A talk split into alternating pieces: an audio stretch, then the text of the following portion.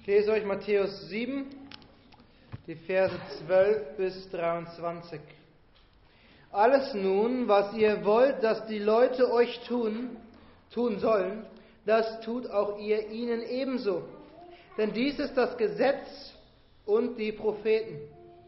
Geht ein durch die enge Pforte, denn die Pforte ist weit und der Weg ist breit, der ins Verderben führt, und viele sind es, die da hineingehen. Denn die Pforte ist eng und der Weg ist schmal, der zum Leben führt, und wenige sind es, die ihn finden. Hütet euch aber vor den falschen Propheten, die in Schafskleidern zu euch kommen, inwendig aber reißende Wölfe sind. An ihren Früchten werdet ihr sie erkennen. Sammelt man auch Trauben von Dornen oder Feigen von Disteln? So bringt jeder gute Baum gute Früchte, der schlechte Baum aber bringt schlechte Früchte. Ein guter Baum kann keine schlechten Früchte bringen und ein schlechter Baum kann keine guten Früchte bringen. Jeder Baum, der keine gute Frucht bringt, wird abgehauen und ins Feuer geworfen. Darum werdet ihr sie an ihren Früchten erkennen. Nicht jeder, der zu mir sagt, Herr, Herr, wird in das Reich der Himmel eingehen, sondern wer den Willen meines Vaters im Himmel tut. Viele werden an jenem Tag zu mir sagen, Herr, Herr, haben wir nicht in deinem Namen geweissagt und in deinem Namen Dämonen ausgetrieben und in deinem Namen viele Wundertaten vollbracht? Und dann werde ich ihnen bezeugen, ich habe euch nie gekannt, weicht von mir, ihr Gesetzlosen. Lasst uns beten. Herrlicher Vater, dein Wort ist die Quelle. Herr, dein Wort ist das Licht auf unserem Weg und die Leuchte für unseren Fuß. Herr, wie sehr brauchen wir deine Wahrheit, die uns erleuchtet, die uns Herr, befähigt, so zu leben, wie du es von uns forderst. Aber wie sehr, Herr, brauchen wir deinen Heiligen Geist, dass er dieses Wort uns nicht nur schmackhaft macht, sondern köstlich und dass dieses Wort für uns, Herr, ein Wort ist, was wir leben wollen. Und so beten wir, dass du durch deinen Geist dieses Verlangen in unserem Herzen wirkst. So beten wir in Jesu Namen. Amen. In der Vergangenheit haben viele Theologen das christliche Leben mit einer Pilgerreise verglichen. Ich weiß nicht, ob ihr schon mal euch die Mühe gemacht habt, eine Pilgerreise zu zu machen. Wenn man auf eine Pilgerreise geht, dann macht man das mit einem Ziel. Man will an einem Ort ankommen. Zum Beispiel in der römisch-katholischen Kirche gibt es Rom als Ziel, um ein Ziel von vielen zu nennen. Oder man geht den Jakobsweg bis zum Ende an die Küste. Ich glaube, es ist Portugal, nicht Spanien, aber da unten kenne ich mich nicht so aus. Ähm, oder andere Ziele. Es gibt hunderte von Zielen in der katholischen Kirche. Wusstet ihr, dass zur Zeit der Reformation Wittenberg, Wittenberg war ein Pilgerziel, weil Friedrich der Weise die größte oder eine der größten Reliquiensammlungen, also heilige Gegenstände, im Deutschen Reich hatte. Und man ist da hingegangen, man hat sich was erhofft, wenn man gegangen ist. In anderen Religionen gibt es andere Orte. Wir wissen, im Islam ist das Ziel, einmal im Leben nach Mekka zu kommen. Die Pilgerreise nach Mekka. Aber das Wort Gottes sagt uns, das eigentliche Ziel, das wir haben als Christen, ist der Himmel. Die Herrlichkeit, die, die kommende Stätte, das, was noch kommt. Der Hebräerbrief sagt, denn wir haben keine bleibende Stadt, sondern die zukünftige suchen wir. Wir sind auf einer Pilgerreise in den Himmel. Und heute gibt uns Jesus eine Hilfe, wie wir zu diesem Ziel kommen. Er hilft uns, den, den richtigen Weg zu finden. Er hilft uns, auf dem richtigen Weg zu gehen. Und am Ende hilft er uns sogar, unsere Mitpilger zu finden auf diesem Weg. Die Leute, die mit uns auf diesem Weg sind. Die Predigt, äh, der Predigt habe ich einen einfachen Titel gegeben, eine Pilgerreise. Ich habe eigentlich die drei Punkte gerade schon erwähnt. Die drei Punkte sind, wähle den richtigen Weg, gehe auf dem richtigen Weg und zum Schluss finde deine Mitpilger. Wähle den richtigen Weg, gehe auf dem richtigen Weg und finde deine Mitpilger.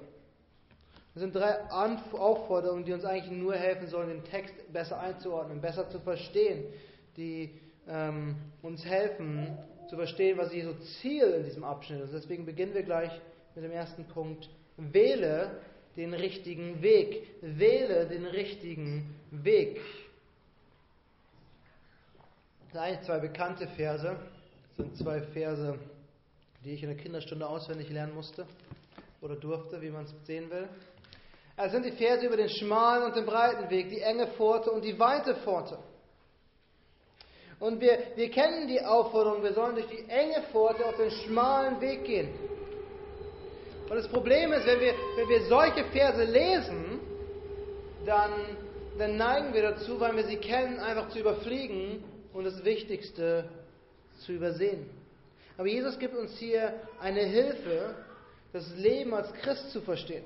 Weite Türen und große Türen sind angenehmer, wenn man durchgeht. Keiner zwängt sich gerne durch eine schmale Tür. Oder es ist auch angenehmer in der USA über den Highway mit sieben Spuren zu fahren, als auf einer zweispurigen Autobahn in Deutschland festzustecken.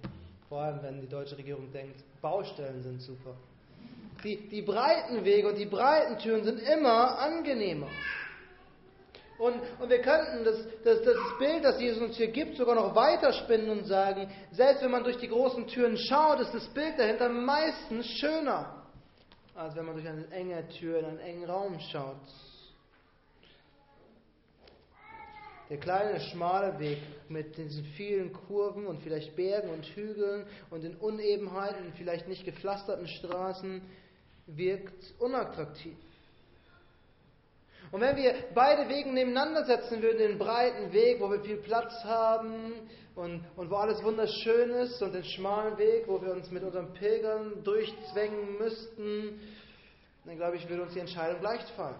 Wir würden den weiten Weg nehmen. Der macht mehr Spaß, es ist mehr Freude dabei, diesen Weg zu gehen. Jesus sagt aber, geht ein durch die enge Pforte. Denn die Pforte ist weit und der Weg ist breit, der ins Verderben führt. Und viele sind es, die da hineingehen. Denn die Pforte ist eng und der Weg ist schmal, der zum Leben führt. Und wenige sind es, die ihn finden. Wir würden dazu neigen, den weiten Weg zu nehmen. Jesus sagt uns aber, wir sollen den schmalen Weg nehmen, den engen Weg. Jesus sagt uns, wir sollen durch die enge Pforte auf den schmalen Weg gehen. Und es sind vielleicht nicht so viele Leute, die diesen Weg gehen. Und der Weg selbst ist nicht so attraktiv, aber am Ende ist das richtige Ziel.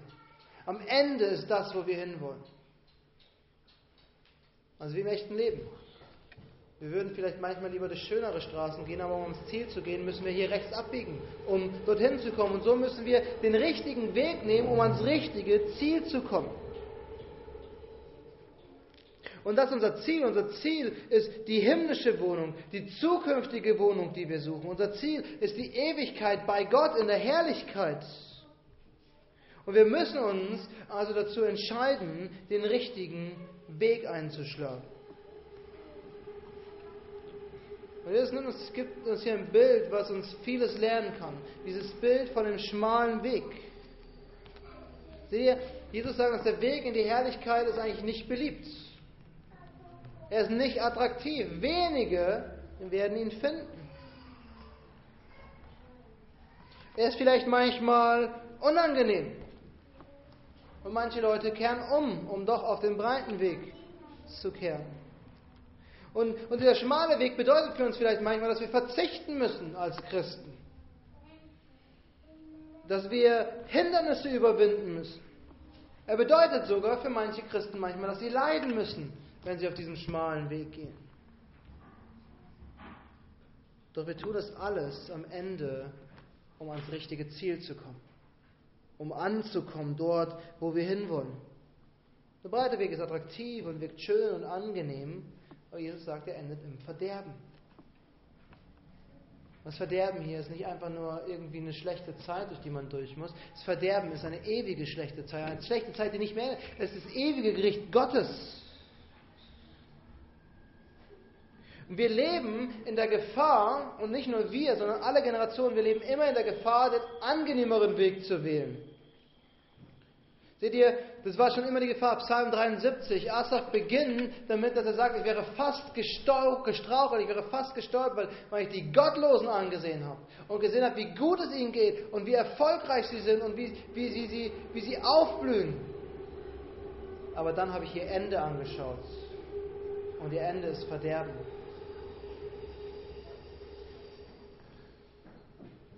Und genau das ist das, was uns Jesus sagt. Wir entscheiden uns jetzt vielleicht für den unangenehmen Weg, aber die Herrlichkeit, die kommt, das ist das, auf das wir schauen. Das ist das, was wir erwarten.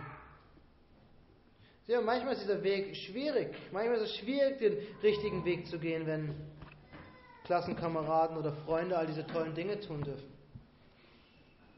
Und, und du weißt vielleicht, dass sie falsch sind, aber du denkst dir, eigentlich könnten sie auch Spaß machen. Jesus sagt, wir sollten diesen Weg lieber nicht einschlagen. Wir sollten auf dem schmalen Weg gehen. Wir sollten ihm nachfolgen. Das bedeutet manchmal nicht, die Dinge zu machen, die unsere Freunde um uns herum tun. Der schmale Weg ist besser, weil der schmale Weg führt uns am Ende zu Christus, dort, wo wir sein sollten.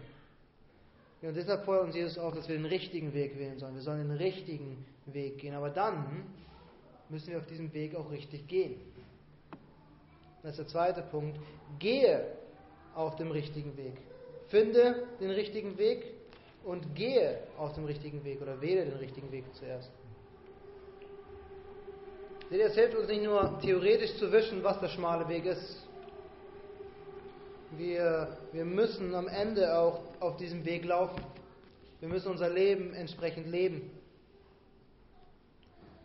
Es hilft uns nichts, wenn du weißt, du musst einkaufen gehen und du weißt sogar, wie du zum Laden kommst, aber du gehst nie los. Es, es, hilft nichts zu wissen, was Gott von uns fordert. Es hilft nicht zu wissen, wie das christliche Leben aussieht, wenn wir es nicht leben.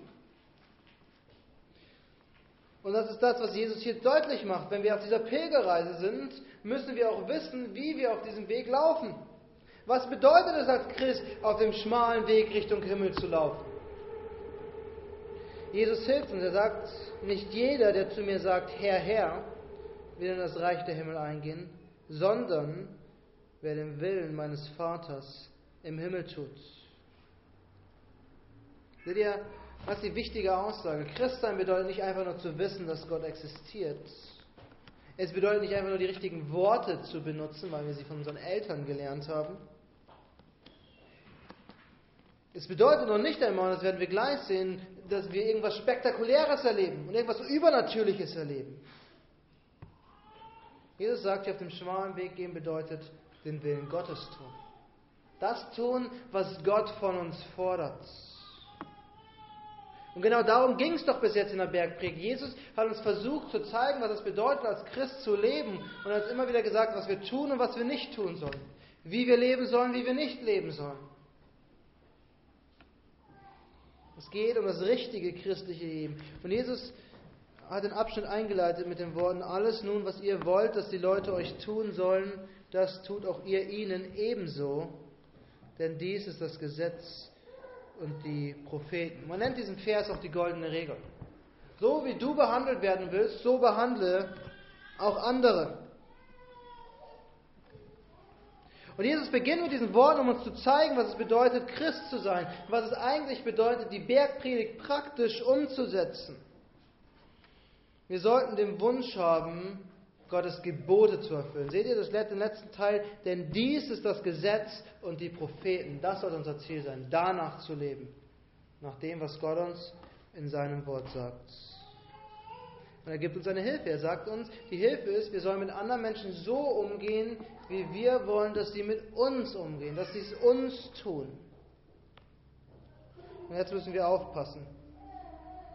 Jesus sagt nicht, und das ist ganz wichtig, er sagt nicht, diese Regel ersetzt das Gesetz, sondern Jesus sagt, wenn wir uns an diese Regel halten und sie wirklich umsetzen, dann erfüllen wir das Gesetz. Das heißt, anders ausgedrückt, wenn wir das, uns an das Gesetz Gottes halten, dann gehen wir mit anderen Menschen so um, wie wir wollen, dass sie mit uns umgehen seine Leitschnur, um den Willen Gottes zu tun. Und es ist auch nicht gemeint im Sinne, ich würde mich freuen, wenn jeder Mensch mir 100 Euro gibt, deswegen gebe ich jedem Menschen 100 Euro. Das ist nicht damit gemeint. Sondern wir müssen uns eigentlich fragen, was sagt das Gesetz Gottes und wie kann ich das umsetzen? Ich möchte nicht, dass ihr mich anlügt, also lüge ich euch nicht an.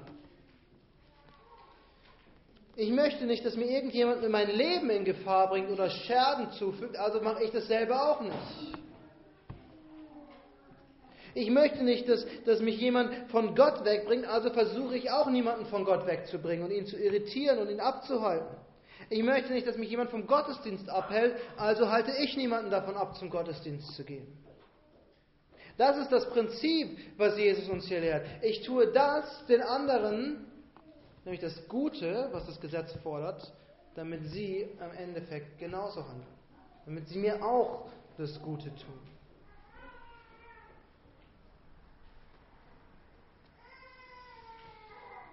Jesus sagte, wie sehr wir nach dem Wort Gottes leben, zeigt am Ende, wie sehr wir auf dem schmalen Weg gehen oder nicht. Tue ich den Willen des Vaters, tue ich das Gesetz und die Propheten, indem ich anderen entsprechend gegenübertrete oder nichts? Tue ich den Willen Gottes oder erfülle ich meine eigenen Träume und Wünsche? Lebe ich gehorsam durch die Kraft des Geistes oder tue ich, was ich tun will? Seht ihr, es geht nicht nur darum, theoretisch zu wissen, es geht darum, praktisch zu leben. Was ist das, was uns Jesus hier eigentlich sagt? Am Ende, wenn wir vor dem Gericht stehen, sagt Jesus, hilft es nichts, wenn wir gesagt haben, Herr, Herr. Da hilft es nichts, wenn wir alle Bekenntnisse auswendig gelernt haben. Da hilft es uns nicht, wenn wir das unser Vater perfekt runterrasseln können. Dann ist die Frage, haben wir so gelebt? Ist die Frucht des Geistes in unserem Leben sichtbar geworden? Ist das, was wir bekennen, auch wirklich Realität in unserem Leben gewesen? Wir müssen nicht nur den Weg finden, wir müssen auf dem Weg laufen. Und dann lasst uns einen letzten Punkt betrachten, und der ist nicht unwichtig. Finde deine Mitpilger. Finde deine Mitpilger. Und das ist ein wichtiger Punkt, weil das Geniale bei dieser Pilgerreise, auf die uns Gott schickt, ist, dass wir nicht alleine sind. Aber die Realität ist auch, dass die Menschen, mit denen wir uns umgeben, uns immer beeinflussen. Sie haben immer einen Einfluss auf uns. Und deshalb warnt uns Jesus eigentlich zum Schluss und er sagt, hütet euch aber vor den falschen Propheten, die in Schafskleidern zu euch kommen, inwendig aber reißende Wölfe sind. Jesus warnt uns vor Menschen, die so tun, als wären sie Christen, aber im Endeffekt überhaupt kein Interesse am christlichen Glauben haben. Die so tun, als wären sie großartige Prediger und mit wunderbaren Reden Menschen überzeugen können und christliche Worte verwenden können, aber eigentlich sind sie Feinde des Evangeliums. Sie sind Wölfe, die reißen wollen. Und Jesus sagt, wir sollen uns vor diesen Menschen hüten, wir sollen aufpassen. Aber die Frage ist, wie machen wir das? Wie hüten wir uns vor diesen Menschen? Wie hüten wir uns vor diesen falschen Propheten? Und die Antwort ist, indem wir auf ihre Früchte achten. Das, was sie am Ende produzieren. Gute Bäume bringen gute Früchte, schlechte Bäume bringen schlechte Früchte.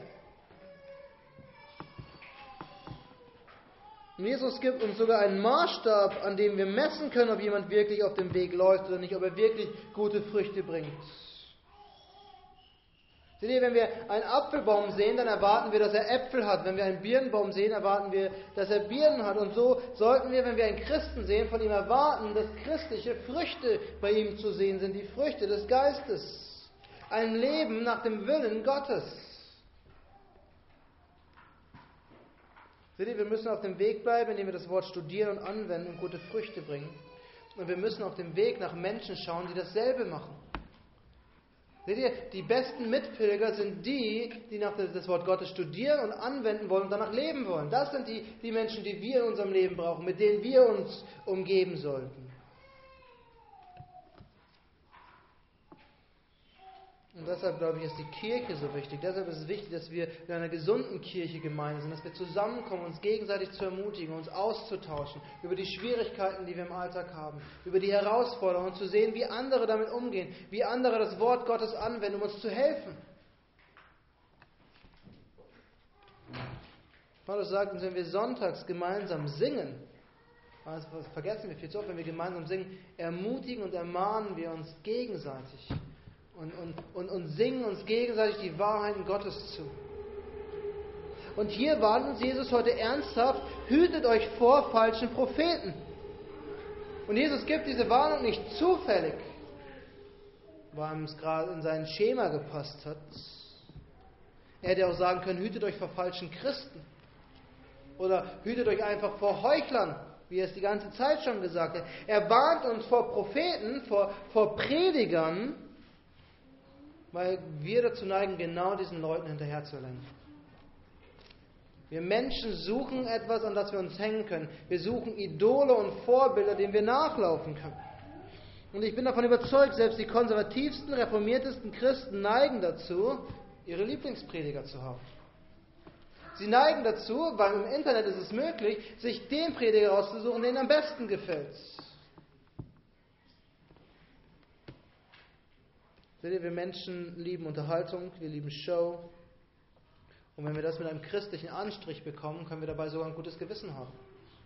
Dann können wir dabei sogar ohne schlechtes Gewissen mitmachen. Seht ihr, im Vers 22 und 23 sagt Jesus, viele werden an jedem Tag zu mir sagen, Herr, Herr, haben wir nicht in deinem Namen geweissagt und in deinem Namen Dämonen ausgetrieben und in deinem Namen viele Wundertaten vollbracht? Und dann werde ich ihnen bezeugen, ich habe euch nie gekannt. Weicht von mir, ihr Gesetzlosen. Jesus spricht hier nicht von irgendwelchen Menschen, die damals existiert haben. Es sind Leute, die heute noch existieren. Es sind Prediger und sogenannte Propheten, die heute noch auf die Bühne gehen und, so, und sagen, sie würden Dämonen austreiben im Namen Christi. Und die dir erzählen, was für eine tolle Zukunft du in zwei, drei oder fünf Jahren haben wirst. Und die angeblich Kranke heilen und, und Leute auf Rollstühlen die, auf die Bühne schieben und dann stehen die auf und können gehen. Diese Menschen gibt es immer noch. Und diese falschen Propheten versuchen uns immer noch zu verführen. Und wir neigen immer noch dazu, ihnen hinterherzurennen, weil das ist das, was wir sehen wollen, was Spektakuläres, was Übernatürliches. Aber Jesus sagt, an den Früchten werdet ihr sie erkennen. Und die Früchte dieser falschen Propheten werden immer ziemlich schnell offensichtlich und deutlich. Sie sind reißende Wölfe, sie sammeln Christen um sich, um sie auszuschlachten. Sie sammeln Christen um sich, um Gelder zu kriegen. Und, und am besten, man sammelt pro Veranstaltung drei, vier Mal, damit man richtig viel Gelder zusammenkriegt. Sie, sie wohnen in den teuersten Palästen der Welt und haben Ferienhäuser irgendwo im Mittelmeer oder in der Karibik. Und ihr Ziel ist, sich selbst zu bereichern. Es gibt, es gibt die traurige Geschichte von einem Neffen von Benny Hinn, der ausgestiegen ist und der das ganze Imperium als einen Mafia-Clan bezeichnet. Und er hat, als er in der Schule war, ich glaube vierte, fünfte, sechste Klasse, seinen, seinen Vater gefragt, der große Wunder Gottesdienst und Heilung gemacht hat, gesagt, meine Klassenkameradin sitzt im Rollstuhl, können wir nicht für sie beten, dass sie wieder gesund wird? Und sein Vater hat zu ihm gesagt, nein, können wir nicht. Seht ihr, das sind falsche Propheten, die große Schaus auf der Bühne abziehen, um uns Menschen zu catchen, zu fangen, aber am Ende geht es um ihr Profit und ihr Wohl. Und er hat, er, es gibt einen Artikel online und da beschreibt er, wie sie den wunderbarsten Urlaub mit ihrem privaten Koch, mit ihrem Privatjet irgendwo im Mittelmeer in ihrer Luxusvilla am blauen Meer machen. Aber wir wissen, dass bei diesen Veranstaltungen Menschen sind, die, die arm sind, die ihr letzten Cent geben, weil sie Hoffnung haben, dass sie geheilt werden. Das sind falsche Propheten. Und das sind die Leute, vor denen wir uns hüten müssen. Weil wir neigen dazu, solchen großen Stars hinterherzurennen. Wir, wir lieben es, Popstars anzuhimmeln. Wir lieben es, Ikonen in den Himmel zu jubeln. Und wir lieben es, unsere Lieblingsprediger groß anzuschauen und anzuhören. Aber das ist nicht das Entscheidende. Das Entscheidende ist, dass wir auf dem Weg zusammen mit unseren Geschwistern laufen und die richtige Frucht bringen. Das ist vielleicht eine Hilfe, ein Tipp für eure Zukunft, falls ihr umzieht, falls ihr irgendwann eine neue Gemeinde suchen müsst, weil ihr nicht mehr hier seid. Sucht nicht die größte Gemeinde. Sucht nicht die Gemeinde, die vielleicht den, den besten Rhetoriker als Prediger habt. Sucht die Gemeinde, wo das Wort Gottes ernsthaft gepredigt wird und wo die Menschen danach leben wollen. Wo sie wirklich das Wort anwenden wollen. Gott warnt uns hier nicht vor falschen Christen. Und das Problem mit den meisten falschen Christen ist, dass sie nie richtig gelehrt worden sind. Gott warnt uns, Jesus warnt uns hier vor falschen Predigern und Propheten, vor denen wir uns hüten müssen. Jesus gibt uns drei Hilfen auf unserer Pilgerreise. Wir brauchen den richtigen Weg, wir müssen auf diesem Weg richtig gehen und wir müssen zusammen mit unseren Geschwistern diesen Weg bestreiten. Aber das Wichtigste, das Wichtigste das habe ich eigentlich noch gar nicht wirklich erwähnt. Jetzt kommt es. Wir müssen den ersten Schritt machen. Wir müssen durch die enge Pforte gehen. Und das bedeutet, wir müssen glauben. Der erste Schritt ist an Christus glauben. Und auf ihn vertrauen. Alle unsere Hoffnung auf ihn werfen. Und wissen, dass er der Einzige ist, der unsere Schuld nehmen kann. Er der Einzige ist, der uns Vergebung bringen kann. Und das ist der erste Schritt auf dem schmalen Weg. Und den müssen wir gehen. Jesus sagt, geht durch die enge Pforte. Und wir müssen uns nicht fragen, was machen meine Klassenkameraden, was machen meine Freunde oder Studienkollegen, weil wir sind wenige, die diesen Weg gehen. Wir sind aufgefordert, diesen Schritt zu gehen, auf den engen Weg, durch die Pforte und zu glauben. Und wir müssen das tun. Und wir müssen auf diese Art den, durch die enge Pforte gehen, weil sonst enden wir im Moralismus. Sonst enden wir wie die Pharisäer, die sagen, Hauptsache du tust dies und das und dies und das und jenes. Aber im Herzen nicht dabei sind und es nicht tun wollen. Und, und die Liebe fürs Gesetz fehlt und die Liebe fürs Wort Gottes fehlt und die Liebe für Christus fehlt. Dann kann man auch auf den weiten Weg gehen. Dann kann man auch Vergnügen haben. Dann tut euch das nicht an, dass ihr versucht, christlich zu leben, wenn ihr es nicht von Herz, ganzem Herzen tut, weil Christus alles für euch ist. Christus selbst sagt, ich bin der Weg, die Wahrheit und das Leben. Und niemand kommt zum Vater als durch mich. Wir müssen mit Christus anfangen. Und alles andere, bin ich von überzeugt, folgt dann von selbst. Lasst uns beten.